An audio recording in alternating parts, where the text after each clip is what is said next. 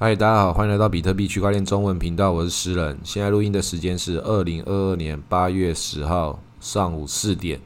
比特币的价钱来到两万三千多点，以太币的价钱一千六百八十几点，前几天还有到一千八多，这也是蛮精彩的这一小段时间。大家目前都要习惯，现在这个波涛汹涌，它是这个历史之中，在这里。我们知道它一定要事情要发生的，但它会怎么发生？大家就是在正在看嘛，就是做好准备，就是以前一直讲的一些废话。不同的阶段做好不同的准备。像我昨天晚上跟我朋友无聊吼的一个侯老大，真的是他很无聊，很无聊到去钓鱼，我就跟他去钓鱼。有的时候这种事情，很多事情你永远做不好任何准备的。像是我们到现场的时候，我才发现冰块买太少了。嗯，水有没有买够？在那边不会渴死的，可是一定会受到一些苦难的。没有冰水可以喝啊，或者是说，接下来搞不好台海之间会不会必有一战啊？到时候会不会食物短缺，或者什么燃油也不见了？会不会？要不要做好准备？好天气、坏天气随时都会发生，但是我们不可以把我们的人生把它怪到天气上面啊。我们还算是一个风和日丽的一个好地方了。所以有一些巨大的事情正在酝酿的时候，那我们要接受它。像是有一些风暴，我们像天气预报员一样，告诉大家现在市场中发生的事情。我没办法帮你做好准备，但是我可以提醒你要做好准备，告诉你现在这些奇奇怪怪的事情，我可能也不知道自己该怎么处理，但是它发生了。像是 Tornado Cash 这个风暴正在酝酿，它之前是一个匿名性的一个，他们讲说一个洗钱神器。然后现在美国就查抄它了，那微软也蛮屌的。这件事情为什么会跟微软有关系？因为它上面所有的城市码都在 GitHub 上面。那 GitHub 上面大家本来以为那边是一个很稳的地方，现在出了一个问题，城市码全部被微软给冻结，因为 GitHub 卖给微软了，它已经不再是当年的那个 GitHub，所以这也有可能会成为以太坊二点零。如何跨越？它是一个这段时间在下个月中间有一个很大的这个风暴正在酝酿。那明天晚上的时候，CPI 指数也会公布。这种风暴对我来说，它叫做一个正常现象，因为你只要知道它不是你可以控制的，但是你知道它是有人在控制的，然后你不会知道它的结果。那这种事情就是永远都猜。那用猜的事情，大家觉得说。把猜你猜什么事情，把它当做自然现象，实际上它不是，它是美国政府控制的嘛？啊，美国政府对一般人来讲简直像神一样，所以你对自然现象的那个评估，要进入到另外一个逻辑，就是连他们自己都搞不懂那个状况该怎么控制的时候，那个就真的也是自然现象的。所以现在要进入到战争啊，或 CPI 指数，确实我们这个时候可以把假定为。美国政府也搞不定，现在所有的数据，它都是自然现象的风暴，自然在这个金融市场中，我们要看它自己会产生什么样的结果。但是，一样抓这个大节点跟这个小节点，像下个月的那个九月以太坊二点零，还有议席会议，那就大节点；CPI 指数就是中间这种小节点，还有这个 Tornado Cash 也是在这种小节点的时候，你会看到这个同步率越来越高。然后以我自己作为这个区块链的从业人员的体感，有很多人会跟我讨论说：“诶，诗人，你有没有认识什么样的人可以做什么样的事情？”发现这种需要这个人力的这个状况已经越来越高涨。然后看到这个市场中一些国际的的一些大项目，或是一些台湾有正在酝酿自己想搞点事的小项目，这些事情哇越来越多之后，你就知道很多人很急着在这个。大节点，冰川协议就是以太坊下一个协议的命名。冰河时期来到之前，赶快做一些事情，想办法过冬，想办法建设一下自己的霸权。所以这个风暴正在酝酿，但风暴当然也有可能在什么样的原因之下，就是风平浪静，像什么事情都没有发生。这个大海跟这个市场就是这么的奥妙，很奇怪。所以我们如果搞不清楚状况，以我来讲，我现在就是超级搞不清楚状况的。那我就是做流动性挖矿嘛，它涨跟跌，我都在中间做这个去中心化的一个庄家，但是今天确实就发生了，刚刚讲那个 DHub 被干掉，那个 Tornado Cash 的代码，这个事情就是诶，去中心化这件事情受到一个极端的挑战，但是现在这个事情一步一步发生到这么底层的，连以太坊的那个最底层的智能合约那一块，从 GitHub 那边。从上面那一点一点的崩解了，你没有想到以太坊竟然这么的脆弱，但那是你现在这样以为的。要是你跟诗人一样是一个比特币教徒的话，会觉得以太坊根本就不是去中心化的嘛。然后一出包了，那边开始就告诉你，连代码都不能运作，智能合约都是假的喽的这种质疑跟挑战的时候，会开始这样的去觉得以太坊没有比特币来正统。但是我们今天不讨论这种正统、光明或是堕落的事情，今天就讲这在这几个节点之中，风暴在酝酿。像以太坊这种不死不死类的，本来就是靠着中心化的力量，像现在 DeFi 就是跟着美元霸权走。现在这种事情，他两套系统他都拥有了。现在这个状态，以太确实正在表演一个他想要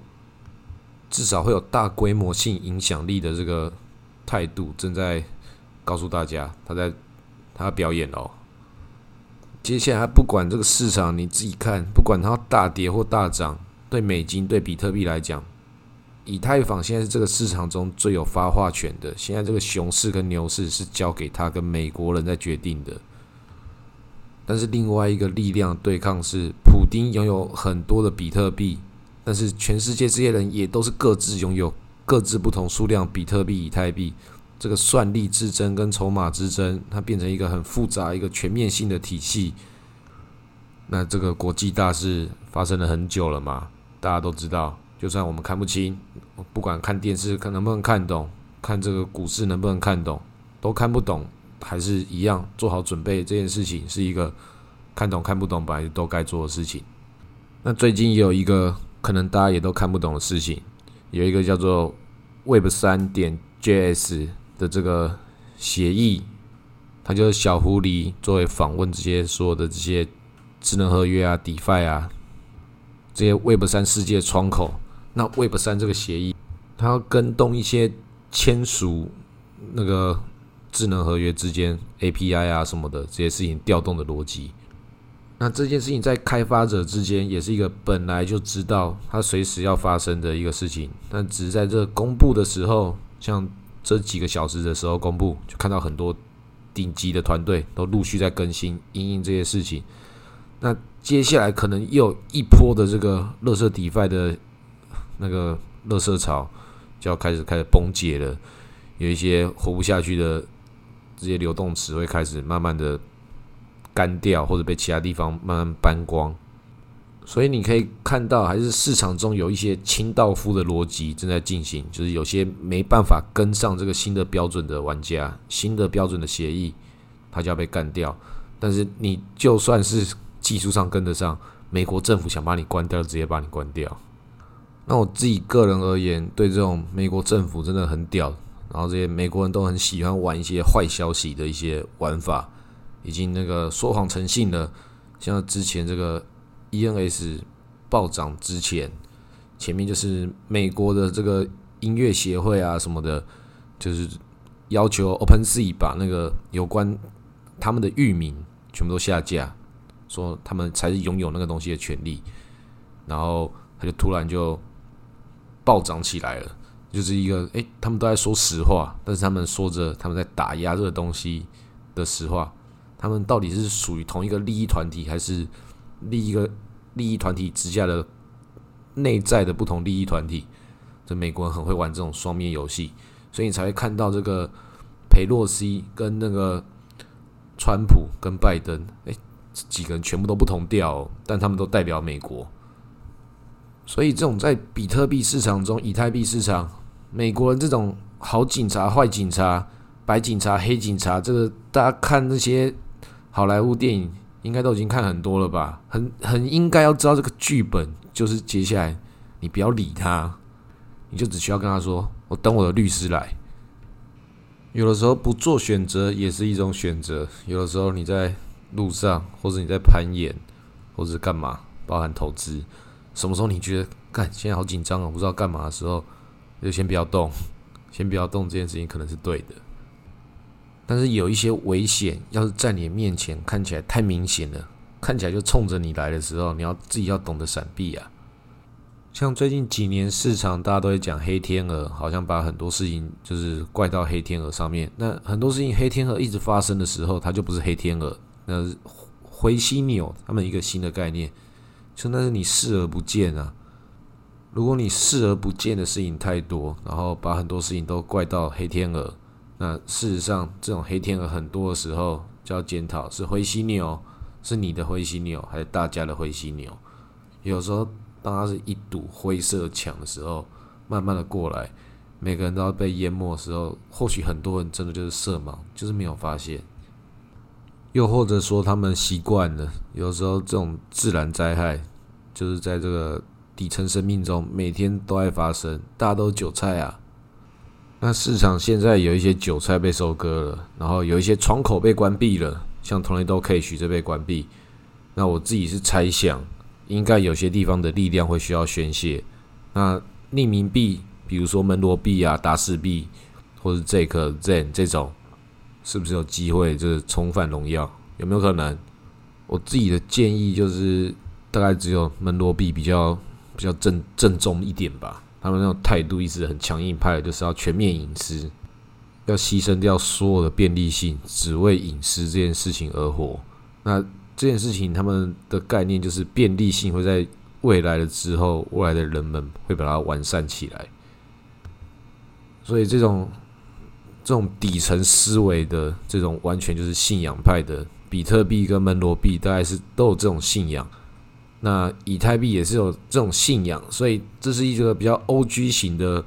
逻辑，会不会有可能？那我们只就看这次会不会搅动的一些。比较古早的一些金鱼们会不会翻身起来？那这种故事你就听听就好。然后你真的有一些闲钱可以去参与这种比较古老的事情的一些赌博，跨越一些时间的力量，看一下那些匿名那种电影上会发生那些洗钱的故事，会不会在我们区块链上面重新发生？那我建议是那个看这几天要是往下跌的话。抓一个时间，你觉得想反弹的小跌，然后去小幅抄底、小赌怡情，这个试试看，或许都有机会抓到一个比较刺激的一个收入回家。啊，如果赔掉的话就算了，反正每天你不做任何事情就是在赔钱了。每天你不做任何事情，时间也是一样的流失掉。有的时候你什么事情都不要做，可能是更好的选择。像今天就是那个。国际懒惰日，八月十号，Lazy Day。所以你要知道一件事情，没有一件事情比你自己的时间更宝贵了。你要浪费它，只有你自己有资格去浪费它。当然，我们这个节目不鼓励大家浪费时间。但是我虽然生命也没有走过多长的时间，但确实可以发现，很多人在最近这几年，很多人都没有跑赢比特币。那我自己觉得，接下来接下来的几年要跑赢比特币的概率，以很多人来讲，应该也是很低的。所以，这个世界给了我们一个很不错的送分题，但也是要去要一个理解，你要去认知自己的平庸，你才可以去得到一些平庸的红利。那同时，你也才可以在这个。平庸之中去找到自己特别的地方，为这个社会、为自己去做出一些合理跟这个价值跟美丽的事情串接这个概念，那个就是为什么会有一些小天才做了一些很屌的事情，然后赚了很多很多钱。每个人有没有机会去成为这种小天才都有，但前面最简单的事情，大家有些人是先把一些该做的事情做好，然后再去尝试看看。但有些人等着等着。这个青春年华就过去了，但是你可以看到很多人其实蛮屌，不论在他人生之中哪个年岁，哇，就是有些人可以那个五十几岁的时候大爆发，然后赚个好几十亿身家，就很奇怪。这个 YouTube 上面都可以找到这种故事，所以这个世界它给我们做选择的这个时间跟空间。然后，比特币这件事情太简单了，你还不知道你要干嘛的话，不管你在哪一岁，不管在人生哪个阶段，那先报好比特币。不知道怎么办的话，比特币先报好，其他事情先冻结在你本来以为这个岁月静好，每天这个被割韭菜，然后享受生命中小日子的每一天。脑袋想清楚之后，再把自己重新活络出来，然后看着哇，我当时的比特币已经这么大了，就跟你当年看着那个小孩，当年看别人家才买得起的台北套房，哇，冯甲的鸡排竟然一片要一百块啦，卤肉饭胡须章要一百多块了，我不知道多少了，各种这种事情，大家不要赞叹这个时间跟这个通膨。这个速度确实很快，但是你先抱好比特币，把你的内心去沉淀，其他事情风风雨雨，它本来就是本来就是会发生的，很刺激啦。但是比特币抱好，它就是把你这个生命中的刺激去把它平衡，就像那个一零一大楼之中用那个阻尼器，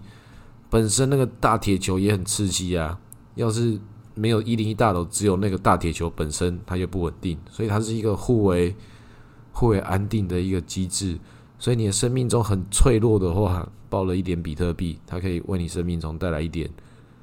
去共振一下它。每个人都去共振，就跟一些老一老一辈的人觉得黄金有一些黄金在身上，它是会为你带来好运的。那我们新世代的人，你如果说是还要拜其他什么神，或者是那些以太坊。拜黄金这件事情，在数位时代就是比特币，它就是类比过来，这个内心中寻求安定的力量。反正熊市嘛，大家能做的事情没有太多，都是在这个不确定性之中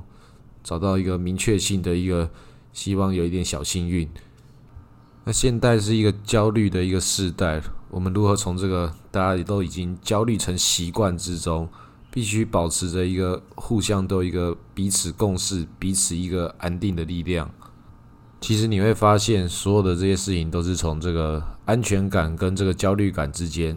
在做这个融合的。现代说的这些金钱，也都都是由这些事情所建立而成的。你穿的衣服代表你是谁，你买的 NFT 代表你是谁，你开的车，你吃的东西，你上传了什么，你在哪里，你住哪个饭店。我们都在这个消费自由时代之中，说能够限制住你的就只有金钱而已啊。那我真的很建议大家可以做一些比较慢的一些活动，像是我就是跟一位侯老大去钓鱼，就看他做一些很慢的事情。这一整天真的很漫长，太阳这么大，在太阳大的地方，时间就感觉过得更慢了。从早上五点开始钓鱼，钓到下午一两点都还没有鱼的时候。你就知道说，这个人生的体悟，你必须要在这种时候，你要细细的去品味一个侯老大为钓不到鱼所犯的苦恼与忧愁。你以为他是财富自由了，很无聊，实际上他也在烦恼着下一餐要在哪里啊？因为现在很多人都不明白当时这个熊市多么痛苦，有多么的荒凉，所以你去钓鱼的时候。那就是他在熊市本来就在做的事情，他当时真的是必须要靠钓鱼这件事情来养活自己，因为他剩下那些比特币真的是死都不肯卖掉，因为他已经抱着比特币已经饿了这么久了，再多撑一段时间也是一段时间，所以钓鱼钓到开始他往这个牛市的时候，他也在苦恼，要是下一次我也必须要钓鱼，我这只猴子我要不要卖掉？还是我要留着？我有当年的熊市那么辛苦吗？可是我还可以过当年那种苦吗？这种焦虑感是很多我们这从二零一七年玩游戏、玩这个比特币到现在玩家都共同有的一种很荒凉的一种凡尔赛焦虑。那这种事情不用慌张，那个我们天资平庸的人就会得到天资平庸的人会有的一个合理回报，就会发现只是你的资产状况不一样的。但是你还在做一样的事情，然后改变你的就只有一些资产瞬间的改变，但是你其他所有的状况必须还是要维持着你本来就会做事情，像我那个朋友，他就钓鱼技能现在完全不行了，所以他很慌张啊。他是一个丧失谋生技能的猴子啊，本来靠钓鱼为生，后来得到了一只猴子之后，他并没有因此赚了更多钱呐，只是资产变多了。